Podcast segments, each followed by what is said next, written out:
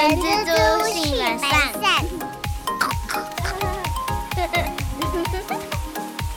大家早安，我是人蜘蛛的后。大家早，我是蜘蛛的本善小姐。随着年底一天一天的逼近啊，好像有蛮多人在明年有一些不一样的生涯规划，然后所以就会有可能会有换工作这样的事情发生。那换工作的话，不知道大家有没有特别留意到，说公司在当初聘用你的时候有没有签竞业条款这个部分？所以啦，今天我们我跟阿善就是要来聊聊竞业条款啦。那什么是竞业条款呢？这边就有请阿善为大家做个介绍啦。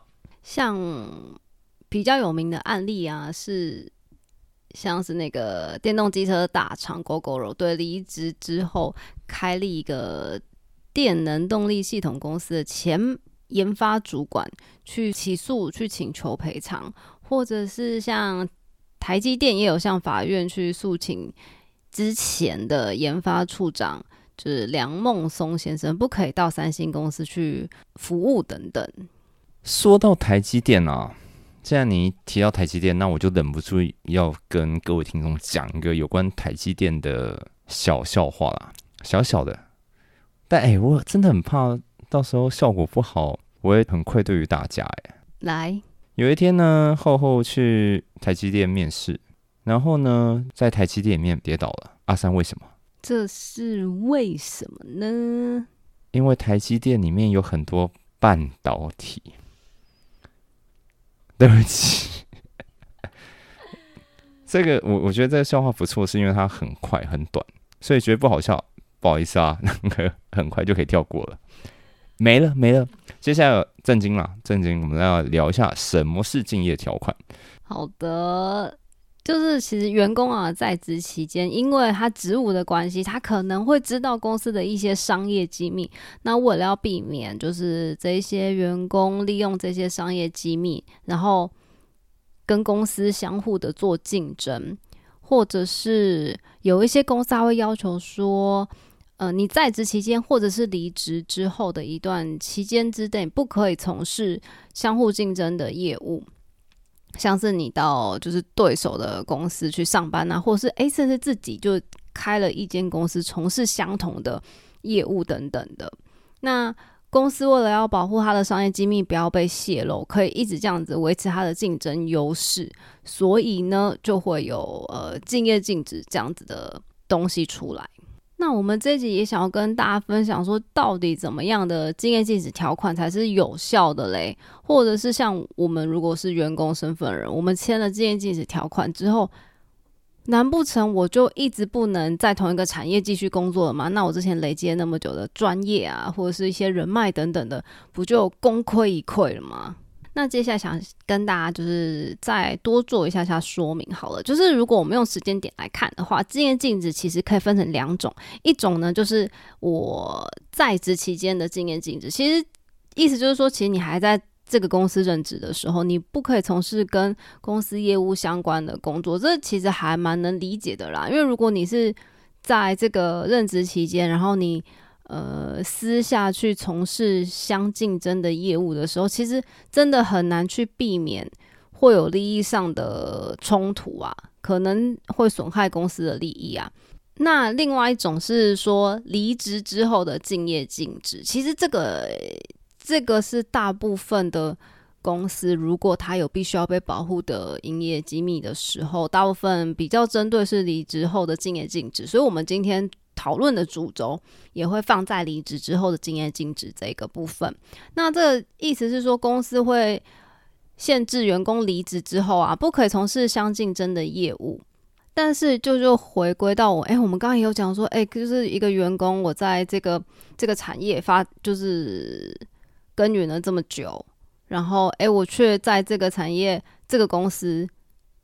离职之后，我不能再去从事相关产业的工作，或者是相关性质的这样子一个工作职务的时候，哎，我是不是有点太亏了？所以呢，劳基法它对于离职之后经验禁止，它就有比较严格的规范。所以啊，我们劳动进入法这边嘞，它有明文定出说离职后的经验禁止要怎么样符合怎么样的要件才可以算是有效的。那它其实主要就是四大项，第一个是说雇主你应该要有应该要受保护的一个正当的营业利益的时候，这种东西就像是例如可口可乐的配方，它你看大家都知道是锁在一个保险柜里面的嘛。然后，或者是你们公司有非常独家的技术，然后或者是模组等等的这些东西。那第二个是员工担任的职务，他是可以接触或者是使用雇主的营业秘密的。第三个是竞业禁止的期间、区域、职业活动的范围或者是就业对象，它不能超过合理的范围啊。那第四个是雇主对劳工因为不从事敬业行为所受到的损失，你必须要有合理的补偿哦。那这四个要件呢，基本上你只要有一个没有符合，那这个敬业禁止的约定就非常有非常高几率就是无效的哦。应该是说这个标准不能定的太严苛，范围不能无限深，就是变到太大，这样等于。对于想要去转换，嗯，想要离职的人，然后从事同个领域的人来讲，他等于是断他的后路了。所以我觉得这个规定目前这样，我觉得听起来都还算蛮合理的。因为像我记得之前，像我前一两份工作，有一个老板有特别讲的事情，但我我的个性啊，是我离开以后就不会想在这个圈圈里面，所以就没有这方面问题。但我会觉得这好像。有点像个追杀令，你知道吗？就是你只要之后在同样的圈圈里面，你就是会被处处针对，其实蛮变态的。所以这其实就是这个规定的范围为什么会相对刚刚我说相对来说是比较严谨的？因为其实我们当然法律上会想要保护公司啊，或者是企业的。营业上的利益所需，但是另外一方面，我我们也必须要确保我们人民的就业或者是求职这样子的权利。那像我们刚刚有讲到，第二个是员工他担任的职务是要可以接触或者是使用雇主的营业秘密，所以啊，像是今天如果只是呃清洁的打扫人员，那他的工作其实就是主要是在维护环境的整洁，所以他跟营业其实并没有那么直接相关的人，那其实就不太适合去签订禁言禁止。我在想哦，这种职务是不是？我觉得啦，我个人觉得是跟研发单位可能会比较有相干嘛，因为研发单位就是研发东西干，我还讲什么废话？对，但是阿善，你懂我的意思吧？对不对？没错，就之前我待过的公司，的确有一部分是像刚刚后说的，就是看工作内容这样子，某某一区某一类的人，他是必须要签订这样子的经验禁止条款。但是，或者是有一些公司，他可能会用管理职，对管理阶，然后到某一个程度以上的主管们就必须要签订，因为这这一类人就非常容易会接触到公司的营业秘密。那你觉得业务单位呢？我觉得业务单位其实就蛮端看公司的情况，因为有一些公司的业务，它可能公司的政策是蛮开放，在讨论公司的一些机密的，无论是产品的机密，甚至是客户的名单、供应商的名单，对，或者是购买是向哪一个公司去购买源头等等的。我觉得其实就某个层面上。也是需要留意的，但是这个就是公司你想要做到什么地步。我只能说，业务这个职务哦，好暧昧哦。那我们第三个是借镜子的范围，你要合理啊。但是大家都知道，合理这件事到底是怎么去看待呢？怎么样叫做合理嘞？那第一个，我觉得就是重中之重啊，最重要一个就是。期间呐，这个在法律上保护的这个竞业禁止的期间，基本上最长最长你是不能够超过两年的。哦，大家可以笔记一下哦，不能超过两年了。那或者是说，它不可以超过这个公司原本要保护的营业秘密，或者是个技术的生命周期。基本上有这两个东西会跟时间是会有关系的，但是当然不表示不，当然不表示说，哎，公司我只要签不要超过两年的这个经验禁止就一定会有效。我们还是要去参考说，哎，今天公司想要保护这个营业秘密，它的生命周期是多长，也会当做一个参考。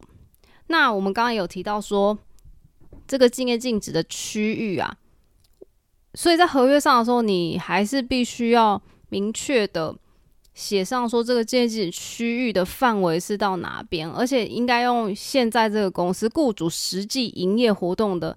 范围为限，就像是假如今天我们公司的业务范围就是只有在台湾，那你就不可以要求员工说，哎，你离职之后，你不可以在国外去进行相同或是类似的产业。呃，应该不会管到那么远吧？如果今天公司那样写了，哎，就是不合理。哦，受嘎。然后啊，还有一个是禁业禁止的这个就业对象，除了我们刚刚讲到明确之外，另外一个是而且。要有竞争关系者为限啊，你不能包山包海啊，就是诶，所有电子业都不能去，这样就不合理。然后接下来啊，要特别提醒，嗯，无论是雇主或者是员工这边，就是如果今天我们真的签订了这个离职后的经验禁止，那有一个非常重要的地方，就是那公司这边就要提供给你合理的经验禁止补偿。这个非常重要哦，你现在禁止人家，那你要补偿人家一点钱钱嘛，对不对？那我们刚刚有说，就是雇主他提出的这个补偿到底合不合理？诶，我们有几个可以稍微判断的地方。第一个就是每个月的补偿金额不低于员工离职时候的月平均工资的百分之五十。来个，我们举例，假如他原本月薪是十二万，那如果今天真的是离职后经验禁止的话。他每个月的补偿金额就不可以低于六万元，至少就是一半啦。是的，那第二个是说，他的补偿金额必须要可以维持劳工离职之后，在这一段敬业禁止期间的生活所需。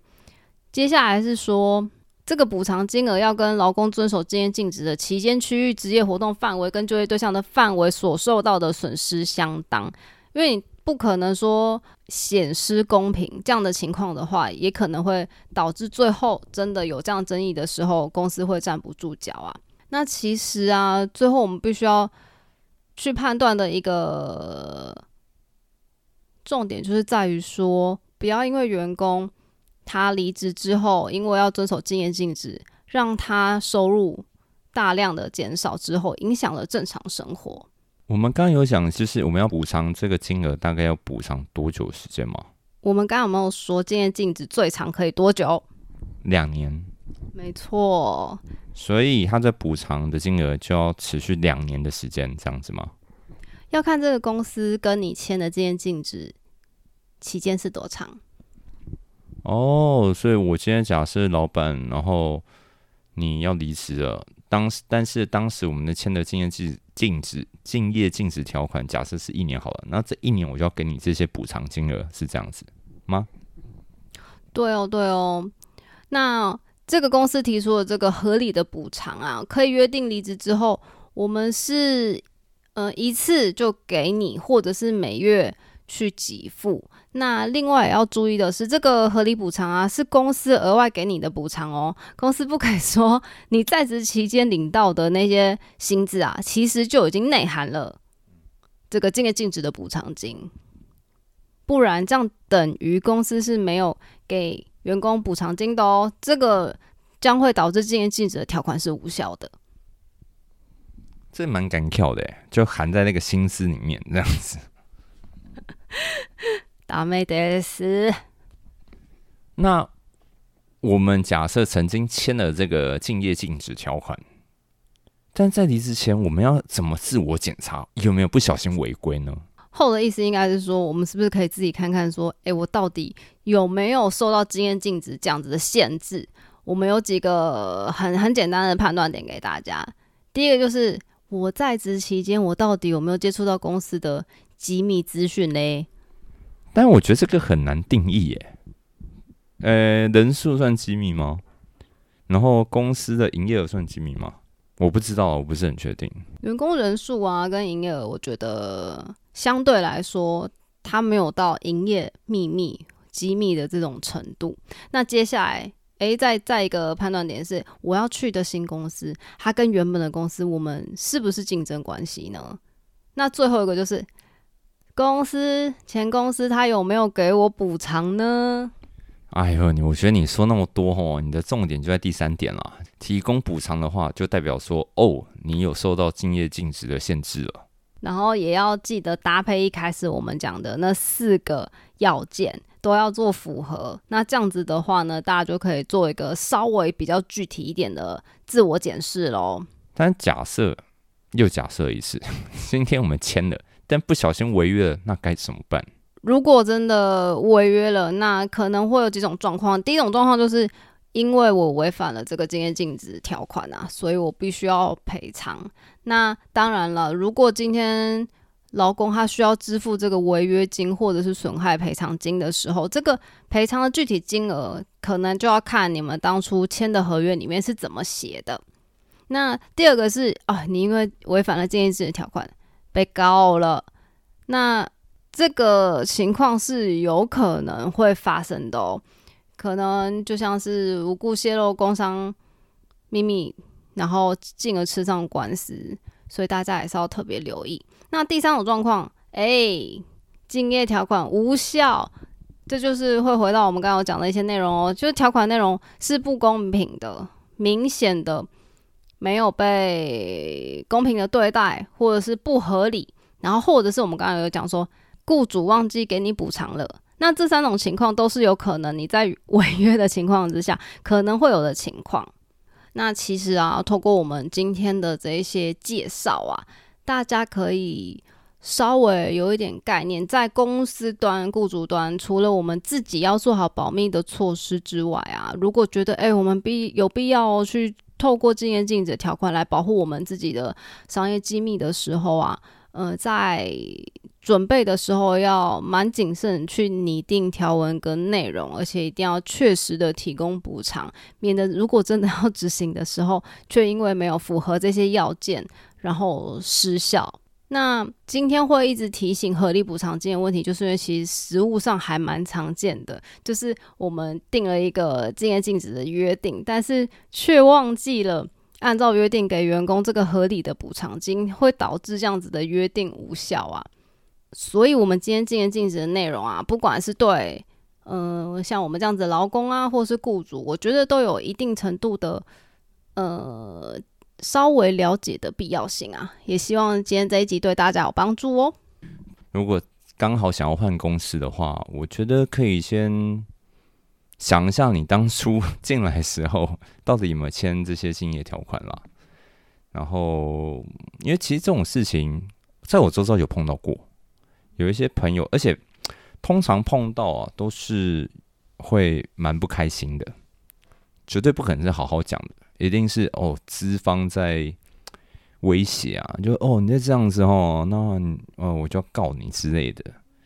然后像我记得前阵子我有一个呃朋友，他也是碰到一样的问题，然后最后一样，他的前公司没有给他补偿金，所以也没有办法去限制他哦。你不能跟我卖一样的东西。那另外，其实像这些竞业禁止啊，基本上啊都是要用书面去做签订的。所以，如果呃您在任职的时候啊，或是离职的时候有签任何的呃文件啊，也建议大家都可以留起来，免得到时候事后 要确认的时候找不到资料啊。对啊，因为我刚刚也在想说，呃，如果跳到竞争对手的公司会比较敏感嘛？但是说不定，因为这个圈圈假设很大，这公司有很多，然后每个同行都是竞争对手，这个到底要怎么定义？我觉得也是蛮，我个人也会蛮好奇的啦。这个实物上当然会有很多参考的地方啊。我们刚刚有讲了，除当然除了地区之外，地域之外，然后到底我们业务重叠性有多高啊？我们产品同质性有多高？我觉得这些都是。如果有真的遇到的时候，就是法院啊，或是他们在裁判的时候，会有很多不同的考量。另外，也是你也必须要造成公司实实际上的损失啊。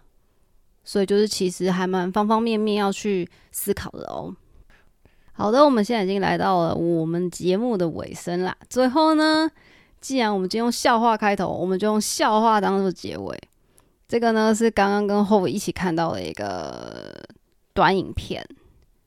我们是一个有知识含量的一个频道，所以呢，我们这个笑话呢，成语小明今天就是嫖妓回家了，结果太太又要叫他交功课，猜一句成语。